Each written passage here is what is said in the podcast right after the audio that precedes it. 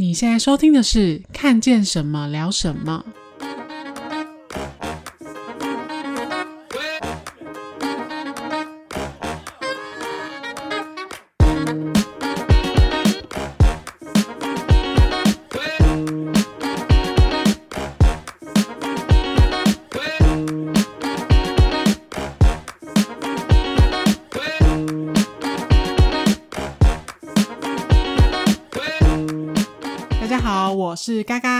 是 Kelly。本周的 Warm Tag 呢，马上要来为大家讲星座话题。你相信星座吗？还好哎、欸，因为我觉得他们都讲的有点大同小异，但我身边人都深信不疑，而且我同事甚至就是每年都会购买那个唐启阳国师的那个年历、是年历吗？不是年历，就是他每年都会出一本星座运势书。对。好像没有每年，然后我另外一个同事就说：“哎、欸，他就是钱不够了，他就会再出那本书。”那我最近看了一则跟星座有关，我自己是还蛮相信的啦。然后我最近看了一则跟星座有关的那个排名，我个人是觉得还蛮符合我自己内心的排名，就是什么排名？最该在世界上消失的星座前三名。好，第一名是处女座，嗯、第二名是天蝎座。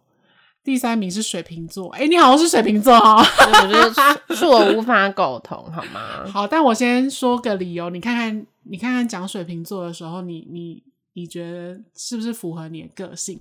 首先，处女座呢，一般人对他的印象就是因为他很龟毛，嗯，然后所以最该消失的原因。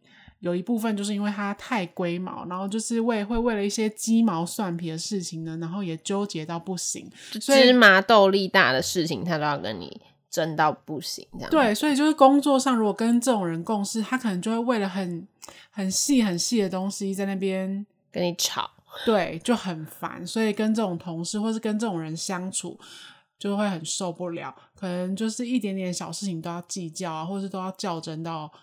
到一个不行这样子，嗯，然后第二名就是天蝎座。那天蝎座，你对他的印象是？天蝎我比较遇到比较少哎，但我爸好像天蝎，那就真的蛮蛮混账，蛮讨厌的，是不是？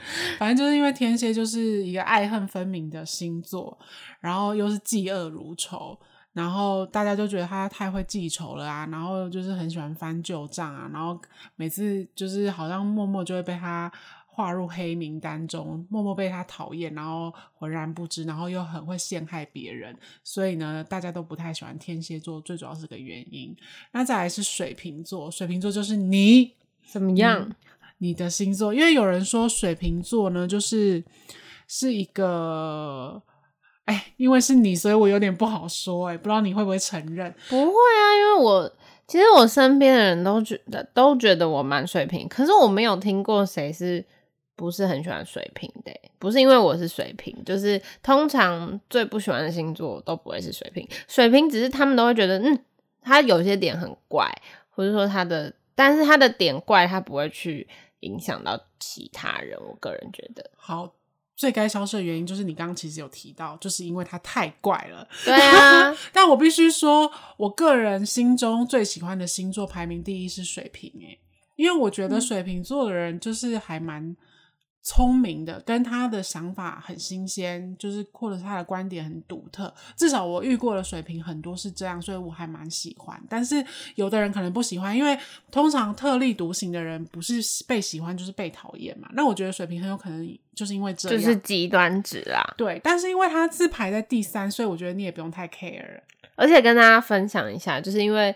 我的同事买了那个国师的书嘛，然后我就但就是情不自禁的拿来翻翻阅了一下，虽然我并不是说。就是百分百很迷信这个啦，嗯，但是可以跟大家分享一下，因为今年是水瓶的流年，所以今年水瓶运势大旺哦。哦，好棒哦！对，那你到底有没有帮我看摩羯啦？摩羯就是还没有看到 因为那本书就是自从我拿来阅读后，就被那个办公室的同仁大肆的传阅，大家都迫不及待拿去看自己的星座畅销书，所以现在还轮不到你就对了。对，我就只看了我。反正因为我是第一个看的，然后跟大家分享一下，水瓶座的话呢，今年在好像一到三月的时候，嗯、因为水瓶的那个生日嘛，生辰就是在前面，因为他们就说二零二零算是一个，嗯，水瓶相对就是比较。爱爱内涵光嘛，就是比较没有什么特别突出的一年，嗯、然后在二零二一年，等于是一到三月，就是会渐渐的拨云见日什么的，然后会有财运的产生，然后在工作上会有成就感，然后也会突破可能你目前的瓶颈，听起来是挺好的啦。欸就是、可是我觉得听起来还蛮。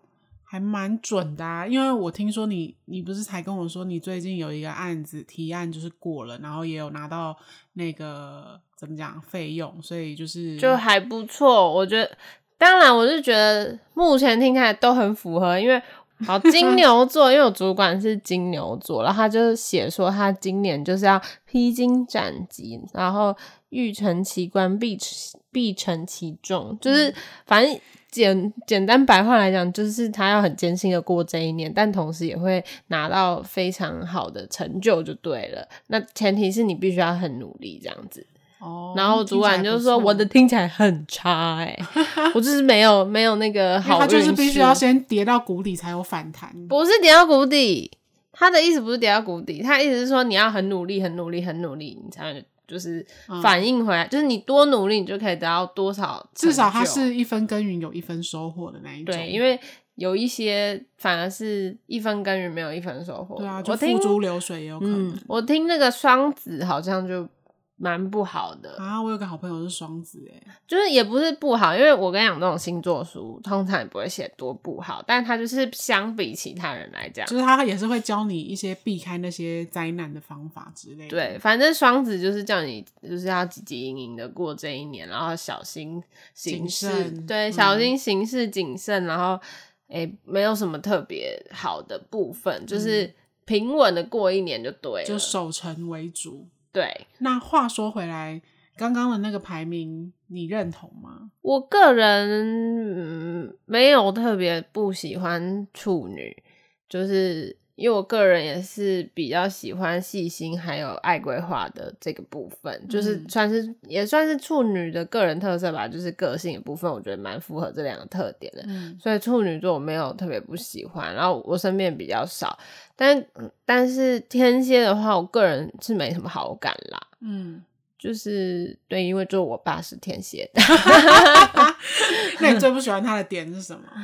没有啊，天蝎我个人就觉得很火爆、不讲理啊，哦、就是很活的、很自己。他，他认定的，他们自己的原则在运转，这样就是对他认定的原则，就是他觉得其他人。都无法改变这样，可是他的他认对他认同的却又不一定是正确，就他没有那种转换余地啦，就是一翻两瞪眼。对对对，就是一翻两瞪眼。所以有就有些人觉得弹性不不够还是什么，就不太喜欢天蝎这一点。对啊，我个人水瓶就更不用说啦，水瓶我我个人是觉得我没有听过谁觉得水瓶特别那个。不好，不好，因为我对水瓶的评价也算是高的啦。对啊，我就觉得他们算是一个就是怪的族群，但不影响其他人，所以我，然然后他，我觉得算是为这个世界带来一点乐趣吧。对，对啊，就是有些怪的点，你也会觉得蛮好笑的。就是我不不会特别不喜欢，我喜不喜欢的星座都不在这个名单上。嗯，那你最讨厌的星座是？OK，这个就让我娓娓道来，有很多话要说，是不是？没错，因为我最近呢，就是在工作场合上就遇到一个工作伙伴，然后他是天秤座。OK，喂喂喂，大家先不要，就是好不好？先天秤座的朋友先稍安勿躁，稍安勿躁，稍安勿躁。先形容，就事论事。对，我先形容一下天秤座个性哦。据我。自己的了解跟我身边朋友的描述，就是对于天秤座这种，就是 因为他就是天平嘛，他就是有一点墙头草。讲好听一点就是人人好，讲难听一点就是墙头草，就是你讲什么他会附和你，但他同时也不会跟你太深交。那他很有可能呢，又在反面就又讲你一些什么，就很我觉得我觉得天平很常是这样，可是他通常呢，就是他不会跟人家。就是大吵特吵，但他也很难跟你交心，对，很难交心跟深交就对了。我自己认识的那个工作伙伴是一个很龟毛的人，那可是龟毛不是想说，哎、欸，那不是处女的特质吗？嗯、但我觉得天平就是在他呃很墙头草这一块，其实也相对就是类似龟毛的特质。为什么这样讲啊？呃，他在跟我们对接工作事项的时候，然后他很常就会，哎、欸，就是因为他又不愿意明讲，嗯、他就是不愿意明讲，和平主义者，对，他就是和平主义者，比如说。哎、欸，我跟他说，哎、欸，我们穿 A 套衣服好不好？他可能心里觉得干丑毙了，才不要穿嘞。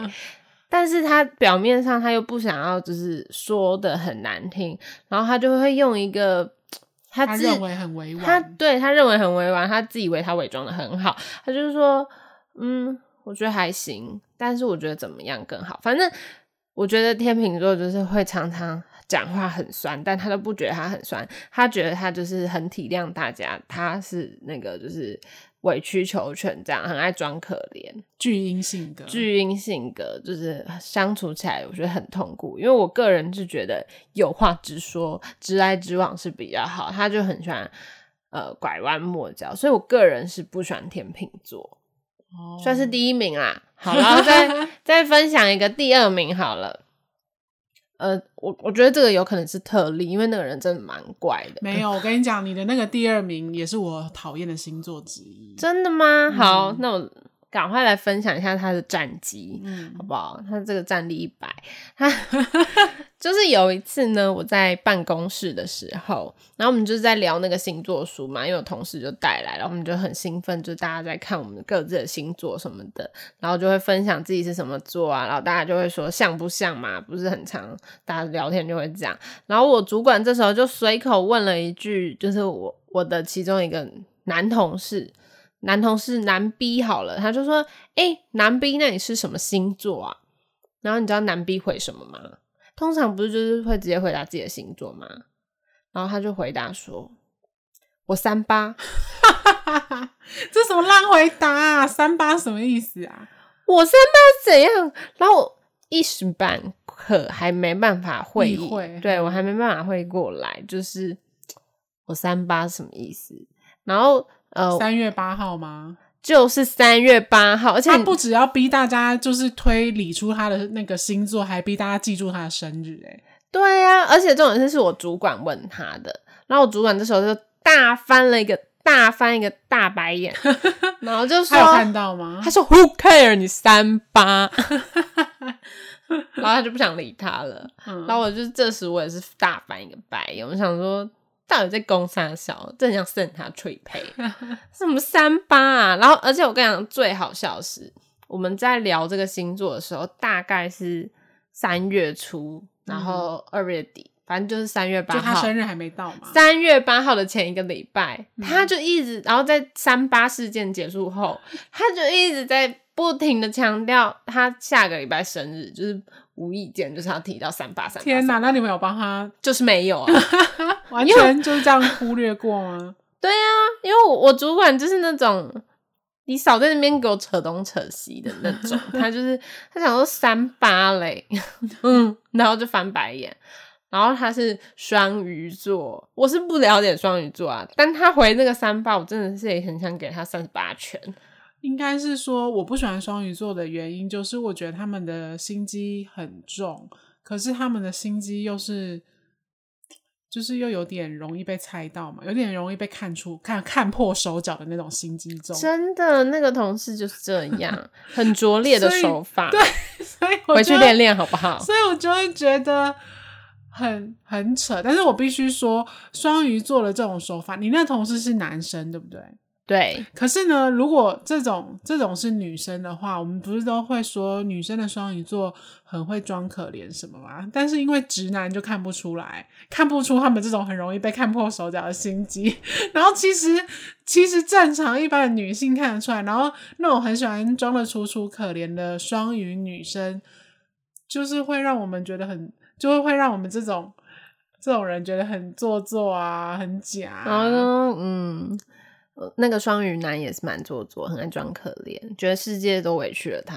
啊，他不是说他是边缘人还是什么吗？还跑去跟主管哭诉这件事。没错，就是反正就是烂草莓一个啦。我不知道是他个人原因还是双鱼座都这样。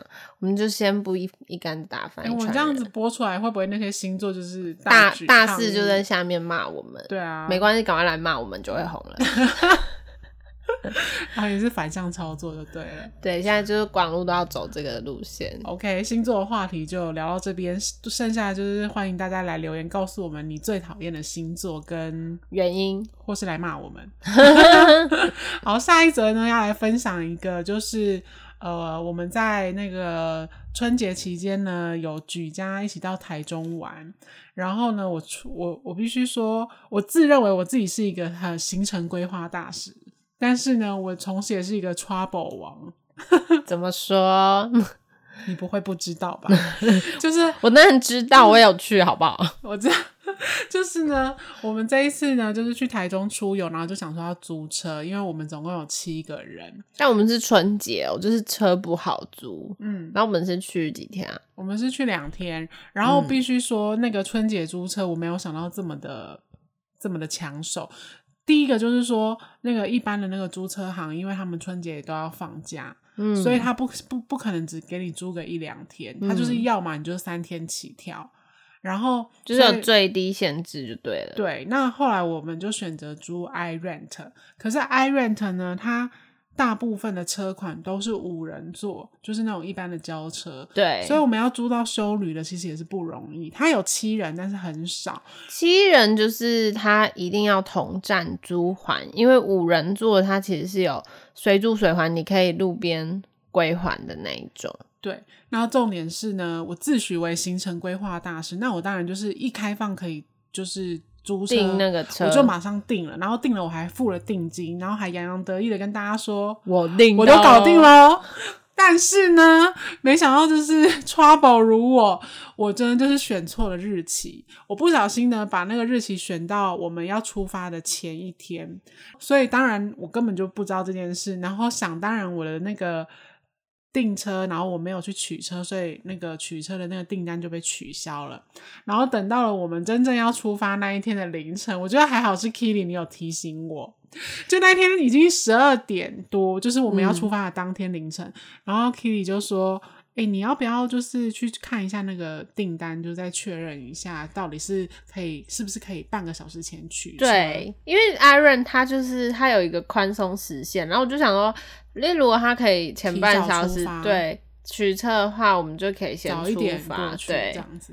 然后我就一本来想说不不需要吧，你有办法那么早起床吗？殊不知，结果我一查才发现，哎、欸，我的订单为什么消失了呢？然后发现我被取消了，为什么我订单被取消？我就还怒气冲冲，也不是怒气，就有点生气的打电话去那个就是客服人员，然后我就说，哎、欸，为什么我订了车，但是我的订单却无缘无故被取消？然后一开始他就说，就是给他我的身份证字号嘛，他就帮我查说，哦，你是订几月几号对吗？然后我就说，哦，不是，我是订那个几月几号。他说，哦，那你订错了，因为你前一天，你这边我这边显示的日期是你订的是前一天，然后所以你没有去取车，你的车就被取消了。必须说，我必须说，我这个我就是一个迷糊的阿姨。我这 这种迷糊的事迹，我真的是多不胜数。下次有机会再跟大家多多分享，因为真的太多了。好，反正呢，我们就在那一天的凌晨发生发生了这一件事。因为家中的长辈都睡了，也没办法告诉大家说，我们明天其实不去台中，我们取消了。怎么可能？坐车这样，我们饭店都订好了。对，然后我们就开始疯狂凌晨在那边搜寻，就是哪里还有，就是还有汽车可以租就，就甚至还打电话去那个就是租车其他的租车公司，嗯、可是想当然就是他都必须要在营业时间，而且我们隔天早上就要出发，甚至他们可能都还没开门，然后我们就非常紧急，结果还好。虽然我是个迷糊的阿姨，但我也是个幸运的阿姨哦。我们刚好在那个什么三峡的那个 iRent 台北大学那边，反正我就是因为其实我们就是整个 app 点点开台北区域全部都是灰色，就灰色就是完全都是没有车，没有车，没有七七人座，真的太少太少。对，然后我就想说，那就往新北的比较郊区找什么，就是从蛋黄区到蛋白区。对，反正我就是哇，走走。然后就是在台北大学的那那个他们的同站主管的其中一个站找到唯一一台，然后是七人座的，这太感动了，真的是感谢天地啊！所以我们才可以顺利的出发，不然真的是哦。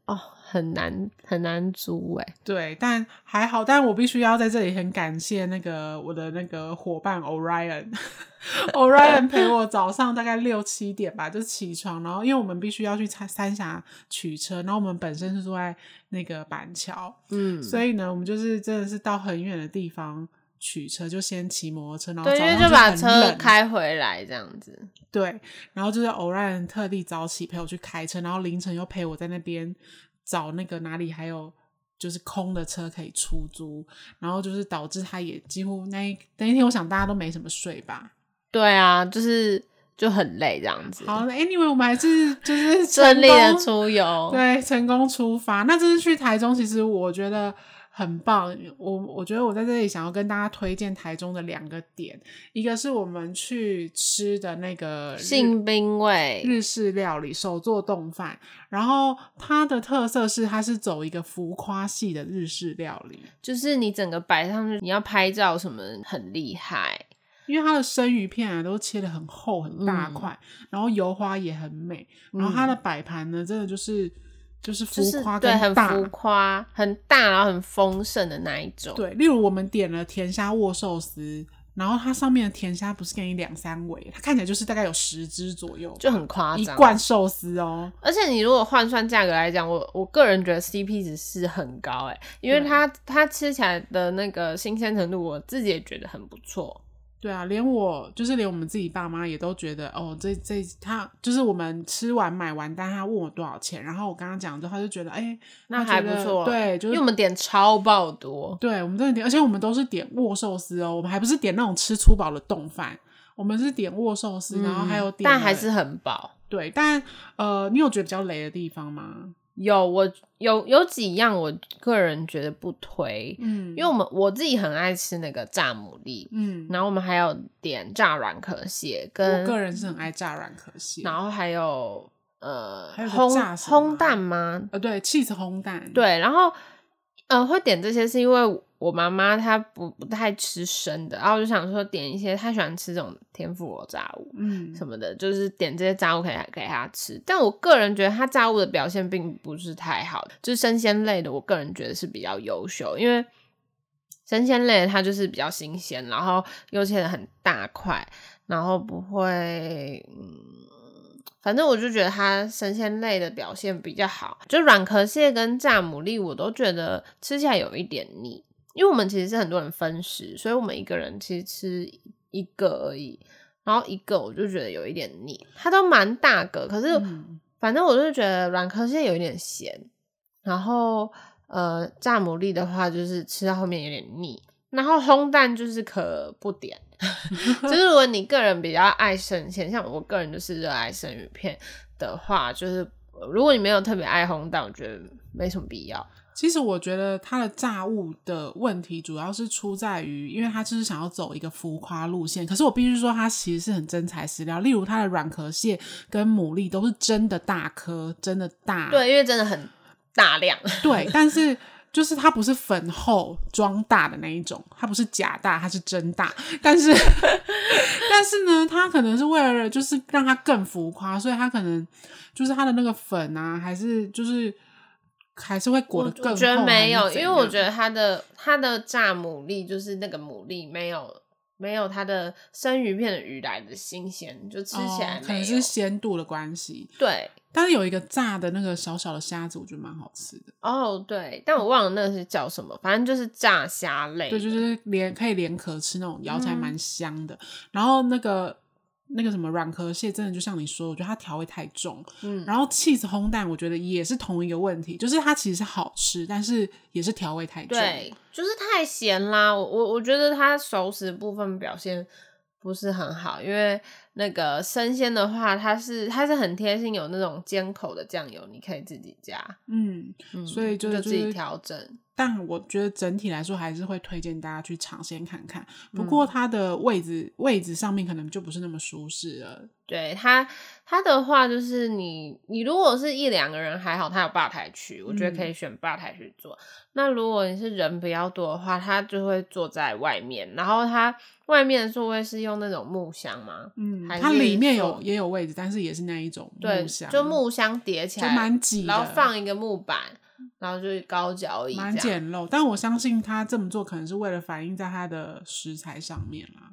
嗯，maybe，反正呃，我我个人是觉得还是蛮推荐吃生鲜类的。然后它冻饭看起来也很不错，我们是没有点冻饭啦，但是很多人都点冻饭，因为它它的冻饭就是很多人是说 CP 值很高，然后它的上面料有很多。但如果你没有那么爱吃饭，就不想要吃那么多饭的话，其实我觉得它握寿司也是完全吃得饱的。对，其实也很大罐。嗯，但如果说你很 care，呃，生鲜的那个生鱼片是不喜欢沾酱油的话，有些人喜欢吃原味嘛，或者说你喜欢沾咸的酱油。呃，可能要特别跟店家讲，我觉得他这一家的一个特点就是他喜欢加很多酱料。我发现他的那个生鲜的生鱼片来的时候，比如说鲑鱼或寿司，它上面其实就是呃已经刷一层酱了，而且是甜的，偏甜的，是，是比较偏甜的那一种。然后你，然后它附在桌上的那种是就是细口那个是咸的，然后你就可以再加咸的，就比较综合，就依个人口味这样子。可以注意一下，如果你不想要它刷酱酱油的话。最主要是因为我们就是难得去台中一趟，就是有太多东西要吃，所以我们就没有点丼饭类的东西。没错，好，那就推荐给大家，就是有机会的话去台中可以去吃吃看。那另外一个我要推荐的景点，我必须说，一开始我其实有一点排斥，不是说排斥，就是。如果是我自己去，可能不会想要去安排这样的一个景点。但是这一次，因为 Kitty 你的关系，简直就是爱上了这个安排，就觉得每一次去台中一定要把这个行程放入才可以。就是我们去了那个按摩。嗯，做那个全身，算是全身的按摩。对，然后它是比较偏泰式的手法，是泰式吗？就是它写是，它写是，是中式，但它我觉得它也不是类，不算是那种精油指压，嗯，它是会比较把你凹来凹去的那种。有吗？有凹？有啦，哦，也是有，对啊，有稍微凹啦。对对对，它就是有点介于中，比较偏中中式泰式这样子。就是它比较着重在关节啊，嗯、然后肌肉放松，肌肉放松，所以它真的，它其实按它是会很痛的那种。我个人觉得，我是觉得它的那个痛是会让你舒服的痛，因为我个人很少去按摩，然后多半是我去的那个经验也都不是很好，尤其是我在台湾，我在我在台湾只有去按摩过一次，然后好像是号称是泰式精油按摩，反正它就是会在我。全身就是涂那个精油，精油，然后味道是香的，每次，味道是不讨厌，但是我觉得很痛，很痛吗？很痛，就痛到受不了的那一种。然后我就觉得按完我不觉得舒服。然后，然后我之前去那个泰国也有去按摩，是很舒服，甚至舒服到睡着。所以我都已经有点忘记说被按的那个感觉是什么了。真的哦？那所以我这次去台中按，我就是觉得。痛爽舒服，对，没有。我觉得这一家它是就是呃，它按的过程中是会有点痛，嗯、但它按完会让你有一种气血畅通的感觉。对，真的是按完真的是通体舒畅。然后这家叫月荷，是不是？如果没有记错，就月是月亮的月，荷花的荷。月荷好像什么养生会馆没有夜配哦，主体什么养生会馆、按摩会馆之类不重要，就它也可以按那个。脚底按摩，反正我真的觉得超推，而且呃，我记得我们去按的那个费用是一个小时，然后一千块，对，就是一千内这样。然后我觉得它的环境也很不错，嗯，然后整体环境是让你会让你觉得很舒服跟放松。然后重点是一个小时一千块，我觉得以按摩来说算是不贵啦。而且我们是在春节去按，嗯，然后那时候去按的时候啊，我就。按到一半，我就已经在想说，哦，很舒服哦。等一下是不是应该要给他一百块小费？然后整个按完之后，我给了他两百块。就觉得太棒，因为我觉得很棒。然后重点是，原本我们一开始就觉得带爸妈去，他们也会觉得嫌贵啊。哎，我去按个一个小时就要花一千块。我爸妈是很省的人，而且他们有点，我觉得他们有点一开始有点搞不懂按摩这件事。嗯、因为曾经在我妈生日的时候，我想要买那个按摩券，让她跟爸爸一起去按摩，这样，然后他我爸就坚持不要。他就是，他可能觉得他怕痛什么，因为我有帮他按过，然后他就觉得很痛还什么的，还是要让专业的来。对，重点是我们三个人，就是我爸、我妈还有我，我们三个人被按完之后，都心甘情愿的给他两百块小费，一个人两百块哦，所以我真的觉得很棒，然后也很推荐大家，如果去台中一定要去按摩。我我是不知道台北有没有好的按摩，如果有的话，拜托推荐给我。我自己是。呃，想要尝试一下你刚刚说的那个精油指压的部分，觉得很痛啊。可能是你按到那家有问题啊。我觉得有可能，反正就经验不是很好，嗯，所以那时候我本来还有想说不要去还是什么的，但 还好我去了。好，大家可以去，也可以去按按看，如果刚好有去的话，因为它也在市区而已，嗯，不远。对，没错。那而且接下来不是就有一个清明年假嘛？所以如果大家有想安排出游，嗯、然后刚好是去台中的话，真的蛮推荐大家的。然后刚刚说的那间洞饭店，它好像可以先定位，因为我们那时候去的时候，其实也排队排了一个小时，快一个小时。对，对，所以就是如果你不想排队，他们好像可以先定位，大家可以先提前做准备。OK，那台中就跟大家分享到这里。接下来呢，想要跟大家分享两则最近比较。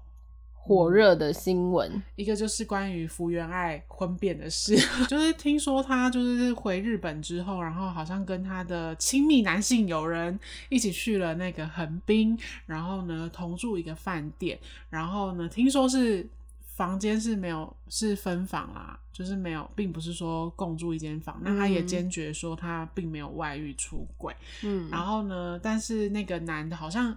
还也有跟他回家，然后两个人共处一室。然后虽然他也是说他们并不是在同一个房间，就是一起睡，睡觉这样子。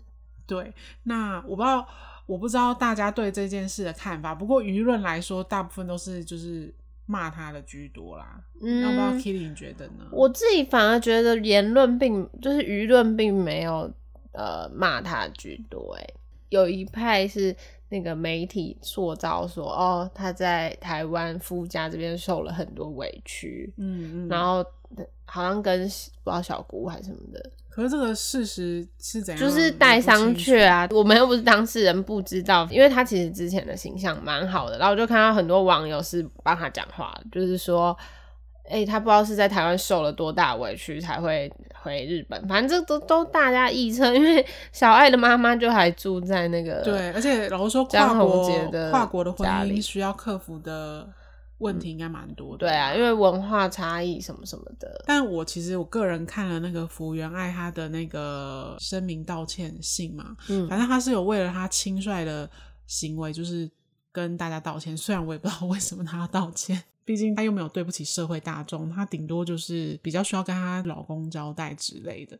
那我个人对这件事情的看法是，我我其实还蛮意外的，因为她看起来就是甜美可爱型，可是我从她的声明稿当中，我觉得没想她是其实是女强人类型诶。怎么说？因为他说他因为他自己有一些目标，所以他开了公司，然后开了公司可能就遇到了一些比如说经营上的问题，然后所以他去、嗯、他从他的那个男性友人身上。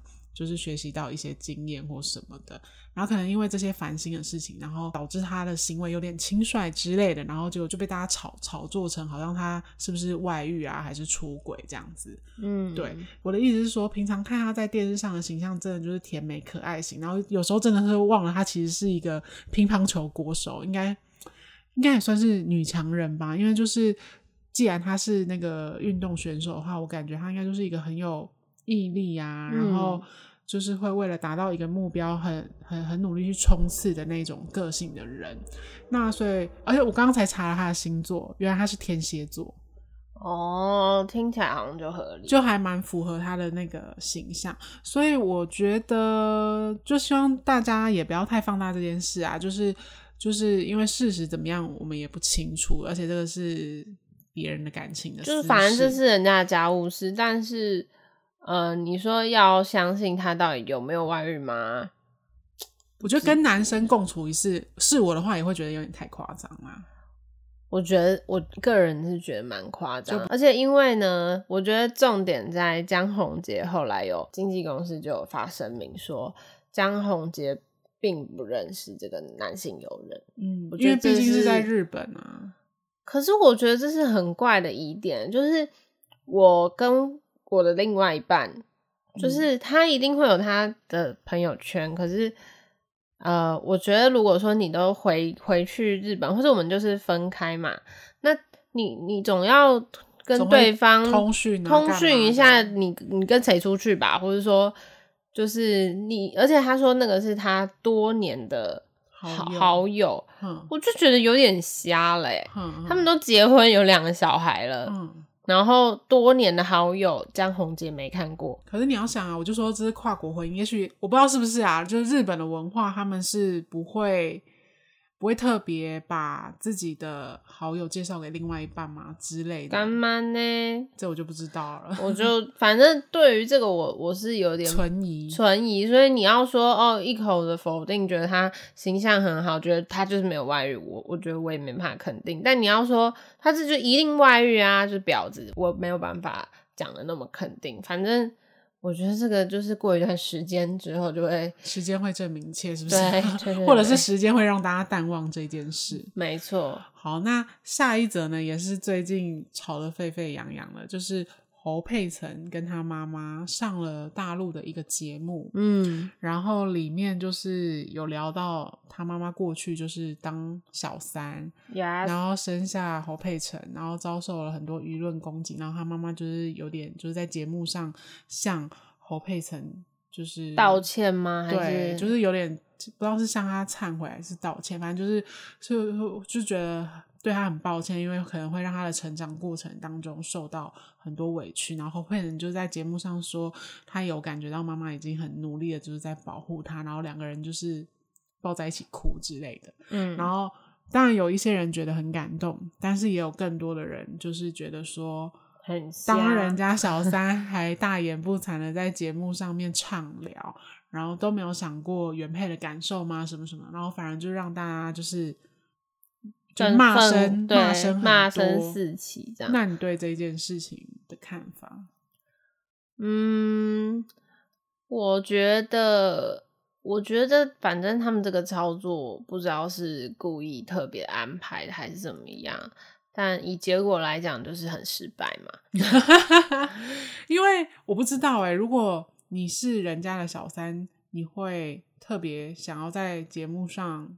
畅聊这件事，嗯，应该是说，我有我也有很多朋友，他们是可能不知道，就是被男生隐瞒，然后就是当人人家的小三，嗯，但是他知情后，他就立刻退出，就是。斩钉截铁，嗯，所所以我觉得说，哦，你现在就是他已经获得一切了，嗯，然后你事后又要来炒作说你很可怜，你受的委屈都没有人知道，嗯，我就觉得。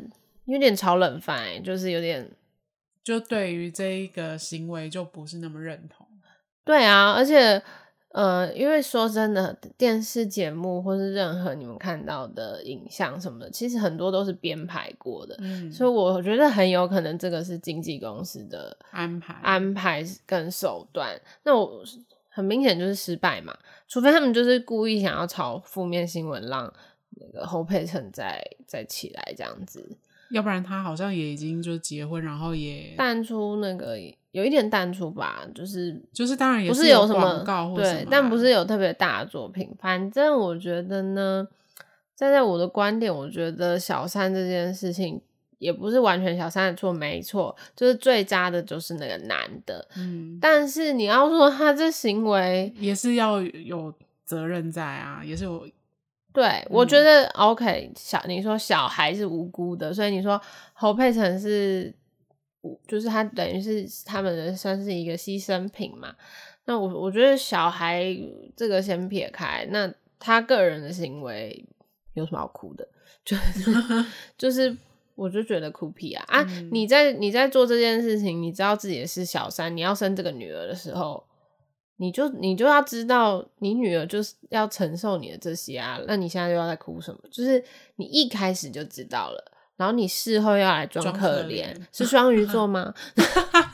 哎、欸，我倒是没有查、欸，但是我有查侯佩岑就是射手座这样子。嗯、但射手座，我个人也是觉得射手座算是蛮坚强，然后蛮独立，嗯、然后蛮活泼、很很乐观的一个星座啦。对，所以而且因为其实侯佩岑的形象，我觉得是其实是被很多人喜欢的，就还 OK，他形象就就一直都是 OK。对啊，所以就是大人怎么讲，也不能说大人，就是上一辈的。恩怨跟那个小孩是无关啦，啦，但反正就是大家自有公平这样子。但我是觉得，因为我自己身边有一些朋友也是当人家小三，然后其中一个是我的前同事，他听他说他当了别人八年的小三，然后他其实这八年来他都过得非常的不快乐。呃，那时候因为他说那个男的就是。呃，就是有一个所谓的正宫，就是有女朋友嘛。然后他呢，就是因为很喜欢这个男生，所以这个男生叫他做什么，他就做什么。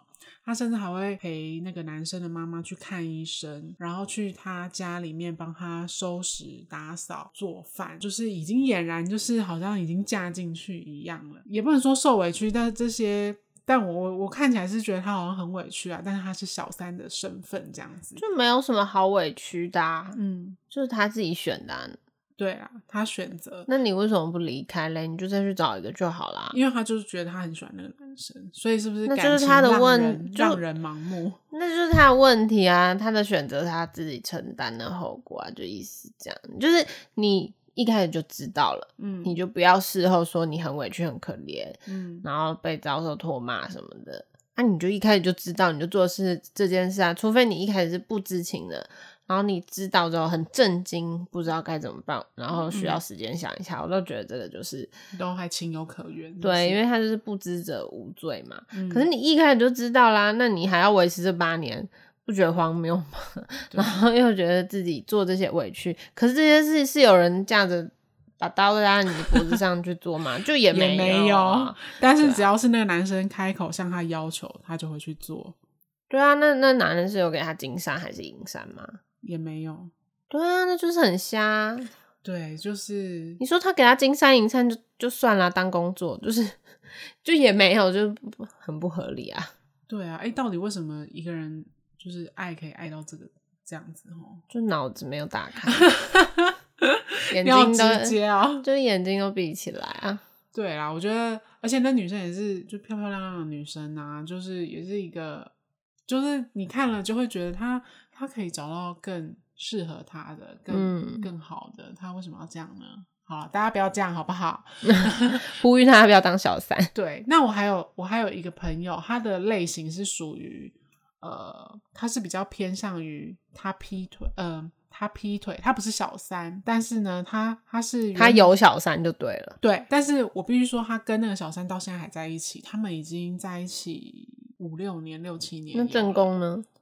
就后来发现之后就分手了，但是中间是有重叠到，然后也是有藕断丝连。嗯、应该说他是属于那一种，就是他对正宫是好的。那对小三，但是后来后来就是认识了那个小三之后，就发现更爱小三这样。对，然后呢，所以所以中间就有 double 到嘛，就是有重叠到。嗯、然后可是这种事情，我觉得你终究还是会被发，还是会被发现啦。因为我觉得，身为一个正常的正宫，我觉得多少你都是可以感受得出你的枕边人有点不对劲，变变异这样。对，那慢慢这件事当然就不要扛。那不要扛了之后呢，我那个朋友他其实也是很难过，他甚至还就是哭着打电话跟我跟我就是哭诉。你是说劈腿的那一幕？对。是有点荒谬，我知道。可是朋友怎么都那么荒唐？就是我不知道哎、欸，有时候你看他这样子也是很真情流露啊，就是他好像真的也不是故意的，就是也许真的我觉得没有什么好不是故意。我我觉得，嗯、我觉得有有可能你现在交往，但是你遇到一个 maybe 跟 match 的，然后你对新的更有感觉。但我觉得重叠这件事情是可以避免的。嗯、你也许哦，可能跟这些人就是跟新的可能也开始有一点来电，你们可能会聊天很密切，但都还没有到逾矩。那这个时候你就要做选择，你是要跟这个人切干净，继续跟你原本的原就是正宫嘛，就是好好的走下去，嗯、还是呢，你就是要赌一把，就是跟现在的，就是意思是说你没感觉，或者你找个其他理由都好，就是先。所以他就是太贪心，他先得手之后，你已经重叠了。然后才跟那个，这就是渣，就是哦，有什么好说的？就是我可以，我觉得有可能在情感上，你是有可能重叠到，嗯，但是你的行为上是可以避免的。如果你是一个有理性的，你说的很正确，你说的没错，啊，就是你的情感上也许可以重叠，没有没有人不准你可以同时的爱上或是。两个人之类，但是你的行为上至少要切割干净吧？对呀、啊，这就是法律的最低标准、啊。就是说 你尊重，至少你尊重，对两个人都是尊重、啊。对呀、啊，因为情感无法控制，不管是行为可以，不管是道德上还是法律上。都是都是对啊，如果是已婚来说，但是那个是因为大家都是交往的状态，所以就没有法律上的问题。对啊，如果你是脚道德上的问题，你是脚踏两条船，我只能说，那你就是一个不可控啊，不可控的人啊，嗯、你没有办法控制自己的行为，那可能要去看精神科啦。而且那个人就是我那个朋友，他就是因为他当然他觉得他很对不起他原本的那个对象，嗯，所以呢，他可能就算。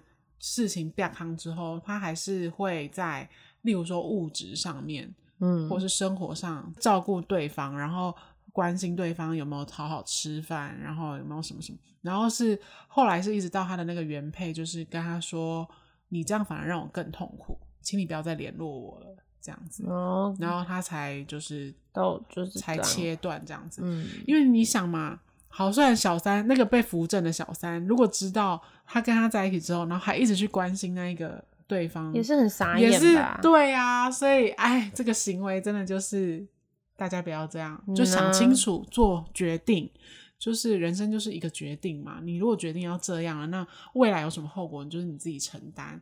就是如果你现在真的觉得你新的对象就是你的真爱，或是你更喜欢，那你就是你只能你只能选一个，好不好？大家做选择，毕竟我们还是一夫一妻制的国家啦。除非就是两方都同意，对啊，要共共同就是拥有你，通常是不可能啦。有那么好康的事吗？那个我就只能说那个是来找工作的啦。找工作啊，不然找工作是什么概念啊？就是你有个金山银山，他就是当是来领薪水的，啊，嗯，就不一定是真爱，你懂吗？他可以演给你看呐。哎，那你觉得我刚刚讲的那个人他会是什么星座？你说哪一个？就是他有了小三，但是他又很照顾原配哪一个？是天秤座吗？是摩羯座，哎，偶然人的星座，我也是你的星座啊。对啦，但我觉得我好啦，摩羯座的个性是有一点切不断啦。嗯，我觉得确实是有一点藕断丝连，但这个就是、嗯、这个是可以理智上可以控制的，好不好？对，我觉得不管你是什么星座，这都是可以控制的，而且劈腿的绝对不会是只有单一星座，就是其实十二星座都会都有劈腿的例子啊。嗯哼，好，所以就是就此还是呼吁大家。不要劈腿。那以上就是我们这个礼拜的 Warm Tag，希望大家会喜欢。那如果你有什么意见，或是想要跟我们分享交流想法的话，也可以到我们的 IG 呃来留言，或者说私讯我们都可以。那我们的 IG 账号是 C H A T 打 W E 打 S A W，C H A T 打 W E 打 S A W。然后也欢迎到 Apple Podcast 或是 First Story 给我们五星好评，然后在上面留言，我们也都会看到。然后呃，有机会的话，我们也会在节目上回应大家。如果有好玩有趣的留言或是私讯的话，那我们就下周再见喽。我是嘎嘎，我是 Kelly，大家晚安。